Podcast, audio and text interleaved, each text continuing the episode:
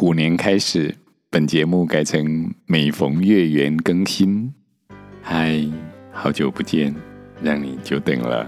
《西游记》是阿明喜欢的故事，但录制成节目啊，比我想象的要耗费时间。所以进行了七个月后，当我看到收听人数仍旧不多，我就想偷懒了。在六月上旬做完人参果那个单元，我看看流量，我判断自己所做的节目并不是这个社会所需要的，决定不再勉强继续做下去。当时决定再做一个单元就好，于是做完了金角银角，来和少数的听众们做最后的告别。但是少数的你们却出乎我意外的支持这个节目，让我有点进退两难。所以现在阿明打算做多少算多少，慢慢的把《西游记》讲完。只是苦了你了，进度会很缓慢，要等待好久才会有新的单元可以听。感谢你的等待，因为你的支持，才有接下来这个白骨精的单元。非常感谢你们的每一个赞美、肯定和加油打气，好多家庭的支持都让我放在心上，非常的感谢你们。在这里，阿明没办法一一感谢每一个收听的大孩子，我就只和小孩说一下话。目前我知道名字的小孩只有九个，就以你们做代表喽。志祥、景轩，你们好，不好意思啊，让你们等了那么久。听说志祥很会问问题，而且早上都一边听《西游记》一边刷牙，感觉你是朝气十足的小孩。景轩，你可能是阿明最小的小听众哦，比我儿子当年听《西游记》的时候还小。希望志祥和景轩慢慢长大，多多享受你们当小孩的快乐时光。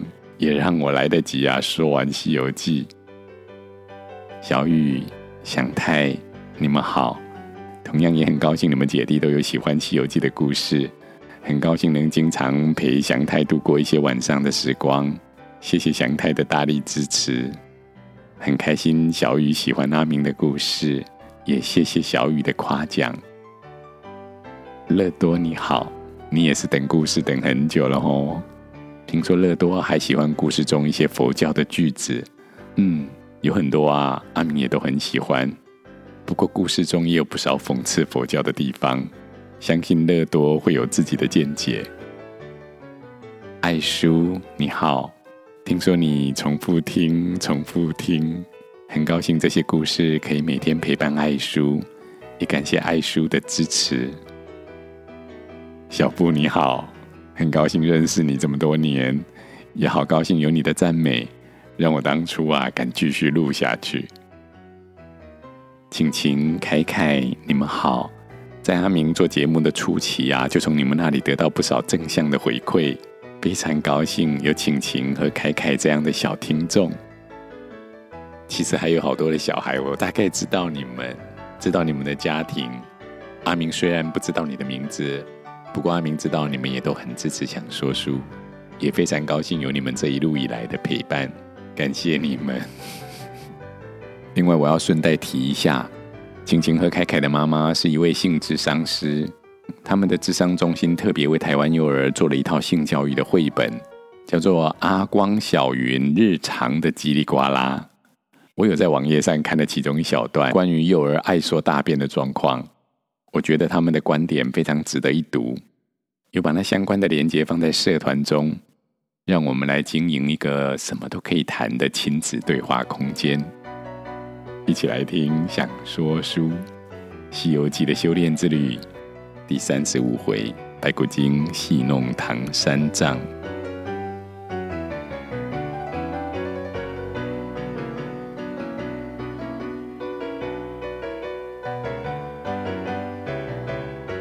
话说到，时节已经逐渐进入寒冷的冬季，师徒们在茫茫平沙中行走，一路渺无人烟。行李中的干粮早就已经吃完了，三藏又累又饿又冷，就说啊要休息一下。于是行者扶师傅下马，八戒卸下行李，沙僧用力拍打路边石头上的灰尘。准备让师傅啊坐在石头上休息。三藏看了，喊道：“沙僧，小心！不是提醒过你们很多次了吗？要爱惜生命。那石头上这么多蚂蚁，你这么大力，万一拍死蚂蚁怎么办？岂不是害我背了沙僧的罪业？我还敢做吗？千万记得，勿以善小而不为，勿以恶小而为之。”不要因为只是小小的坏事就不放在心上。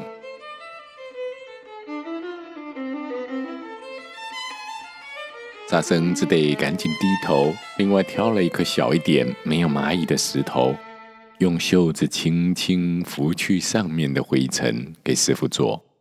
三藏啊，饥饿难耐，一边坐下，一边就叫悟空啊去化些斋饭来吃。行者道。师傅，你用脑子想一想，这前不着村后不着店的，要去哪里化斋啊？三藏饿得难受，忍不住骂道：“你这猴子，就只有你有脑子，别人肚子饿都是假的。想你在两界山被如来压住，亏得我救了你，做了我的徒弟，怎么不肯努力，就想着偷懒？”行者道：“我哪里偷懒？你如果勤劳，怎么不化斋给我吃？我没吃，怎么有力气骑马？不能骑马，怎么到得了雷音寺？”好好好好好，行者道：“师傅讲的有理，我懂，我懂。再吵下去，你就要念那紧箍咒啦。我去，我去，你坐着休息。”等老孙来看一下，哪里有人家可以化斋？行者将身一纵，跳在空中，用手在眼前搭起凉棚，望向远方。可怜这西方路相当寂寞，没看到半户人家。又往四周看了一圈，正南方的山岭上，阳光洒落，映照着一片橘色的小点点。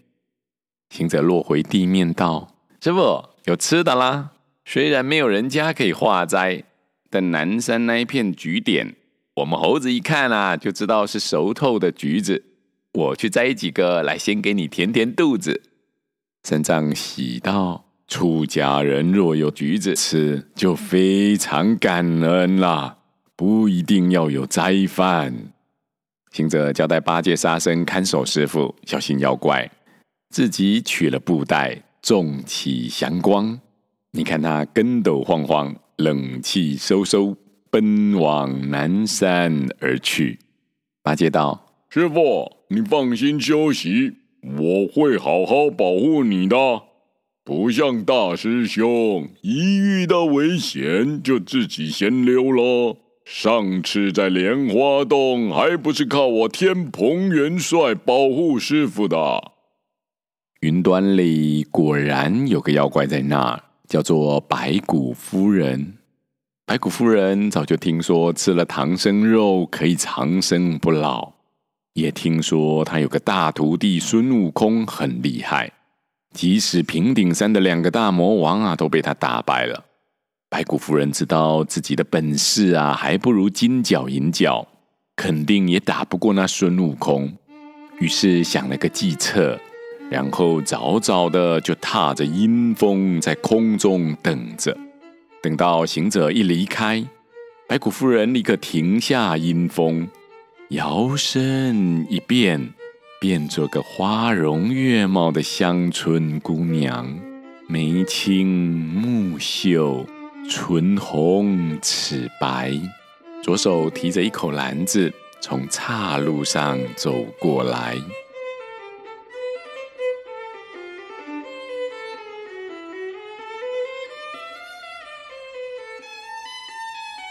三藏见了，叫道：“八戒、沙僧、悟空才说这里旷野无人，你们看那里不走出一个人来了？”八戒放下钉耙，整理衣服，摇摇摆摆，装出个斯文模样，也认不出妖怪，就迎上前去。那乡村姑娘啊，没想到这路上还有人，先是吓了一跳，但马上就很有礼貌的跟几位长老行礼，问道：“快中午了，几位长老怎么会待在这荒郊野外的啊？”八戒斯斯文文的解释说：“啊，是要保护师傅到西天去取经。”又问这乡村姑娘要去哪里？这村姑低头道：“长老。”这里叫平沙岭，正西下面是我老家，我父母住在那儿。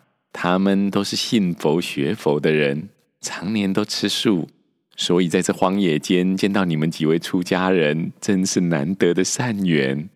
小女子我今年初刚嫁到北边的一户人家去，但因为我爸妈年纪都很大了，我有点不放心他们，所以我虽然嫁出去了。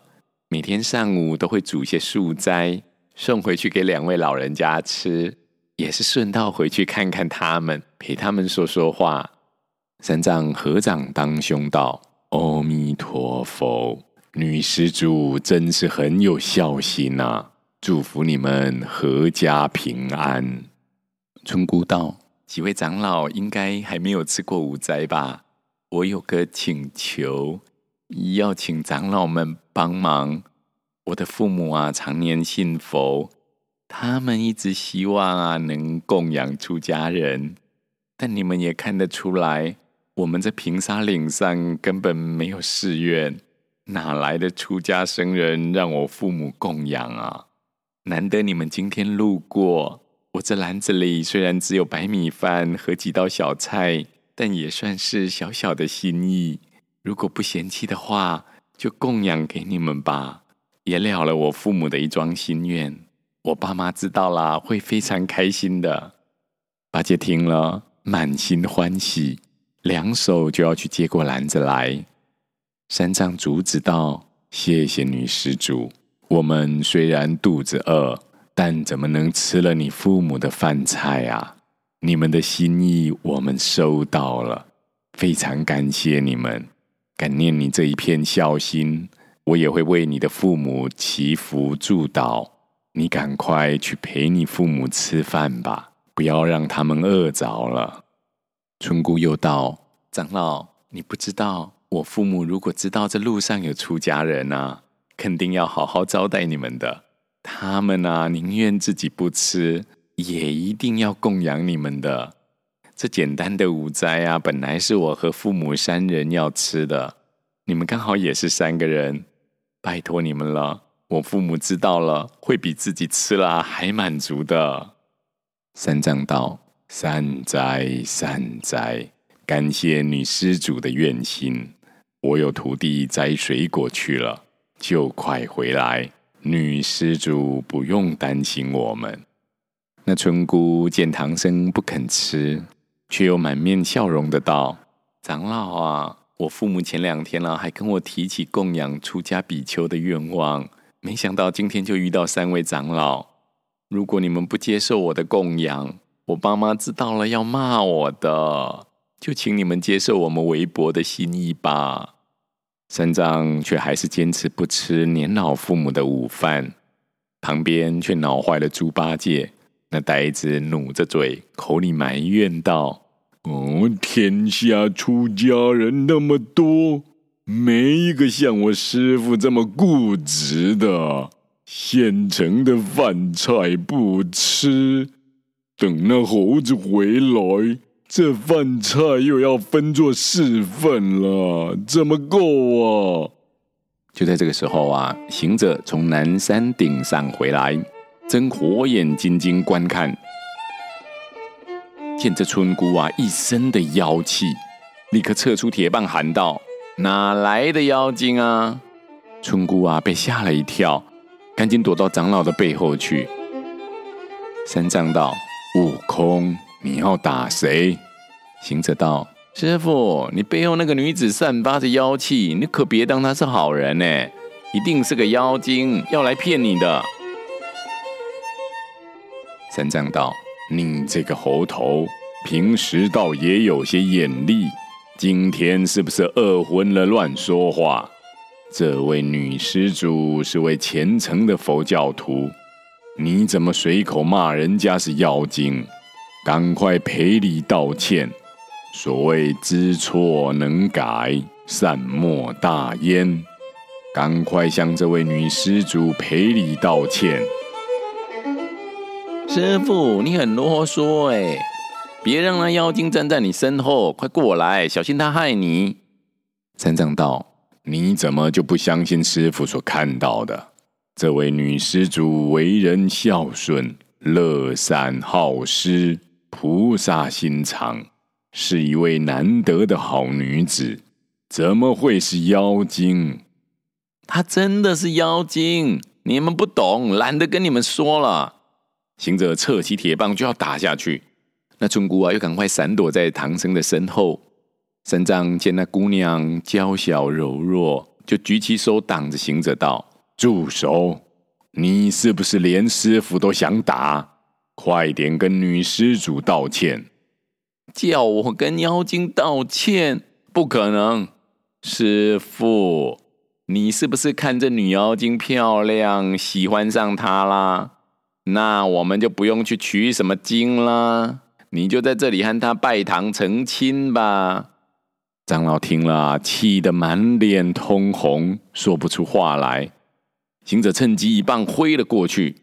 那村姑躲了一下，没躲开，被打得重伤倒地，有气无力的哭喊着，要唐僧救救他，救救他。长老赶紧命令道：“住手，住手！”但行者哪里肯听，发起性来，又从缝隙补上一棒，打中了村姑。然而这白骨夫人有个手段，叫做解尸法。当行者棍子来时，白骨夫人抖擞精神，预先咒了，把一个假的尸体打死在地上。众人却都不知道。八戒大叫道：“我大师兄打死人了！”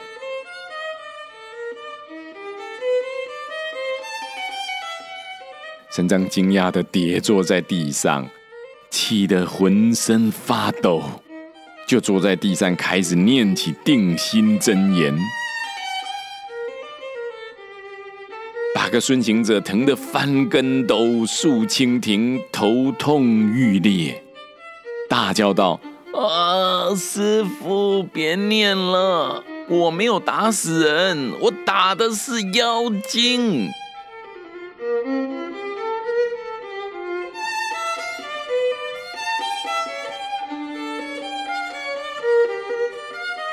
三藏看着村姑的尸体，慢慢的道：“ 这位女施主宁可自己挨饿，也要供养我们，怎么会是坏人？你根本没跟这位姑娘相处过，你怎么能知道她是好是坏？”行者道：“好人坏人，我一眼就看出来了。”那当初在观音院，你说没问题，后来为什么火烧禅堂？到了流沙河，你本来还想打死悟净，在五庄观，你不也想结束了镇元大仙？好人坏人，你真的一眼能认出来？八戒也插嘴道：“对啊，哥，我问你啊。”我们以前在黄风岭打死了那个虎妖之后，发生了什么事啊？还能发生什么事？他就现出老虎的原形来，变做一只死老虎啦。那上次在平顶山，你说你打死了那个妖怪干妈以后，那个老奶奶怎么样啦？当然就现出她的狐狸精本相啦。你问这干嘛？哥。那你看一下这位美丽的姑娘，她死了还是这么美啊？怎么没有现出妖怪的本相啊？难道说她死了法力还在，还能假装是个美姑娘？行者一听，跳将起来，这呆子说的挺有道理耶。走过去，把个尸体翻来覆去的看，刚刚明明见到是妖精的。怎么现在没有现出原形，仍然是个姑娘的尸体？怎么看都看不出白骨夫人的手段，难道自己真的看错了？八戒又道：“师傅连扫地都害怕伤害到小蚂蚁，就算他真的是妖精，也是一条生命啊，怎么能随意伤害啊？”何况这姑娘人这么好，就算是妖精，也是个好妖精啊，不应该随便杀。三藏叹气道：“悟空，你知道错了吗？诚心的跟这位姑娘的遗体道歉，好好的把她埋葬了，为她念一百零八遍的往生咒。”行者道：“我干嘛跟她道歉？”我没错，这分明是个妖精，只是不知道使了什么手法，没有现出本相来。说完，又用金箍棒在尸体上面敲打，想弄清楚妖怪的手法。陈藏见他对姑娘的遗体这么不尊重，气得道：“你这猴头，卓然无礼，又屡劝不听。出家人本应慈悲为怀。”念念不离善心，你却无故杀人，现在又伤害亡者的遗体，你这样不配做我徒弟。